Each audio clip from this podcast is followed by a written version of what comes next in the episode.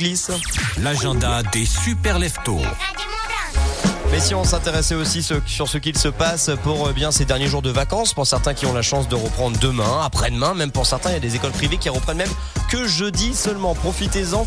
Hugo, tu nous emmènes où tout premièrement Vendredi, tiens, le 6 janvier, qu'est-ce qu'une nouvelle année sur hockey sur glace à Saint-Gervais Yéti du Mont Blanc, le Batrousse de Brest, c'est la première affiche de cette 15e journée de D1 de hockey sur glace et c'est le premier match en 2023 pour les coéquipiers de Nouma Besson.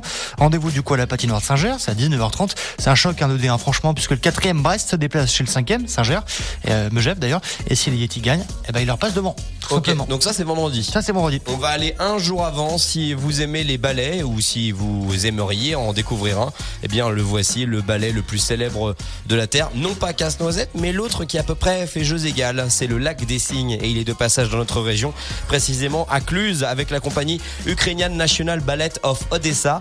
Le lac des Cygnes est devenu bah, l'un des ballets, comme je le disais, les plus populaires de l'histoire. Il reste le plus représenté au monde, un classique mythique, ici interprété avec toute la rigueur et la grâce de plus de 22 danseuses et danseurs de cette troupe ukrainienne d'excellence. Un must intemporel à découvrir ou à découvrir. C'est à 20h, c'est du côté de Cluse, faut pas hésiter. 7h53, il y a encore des plages, juste de regarder.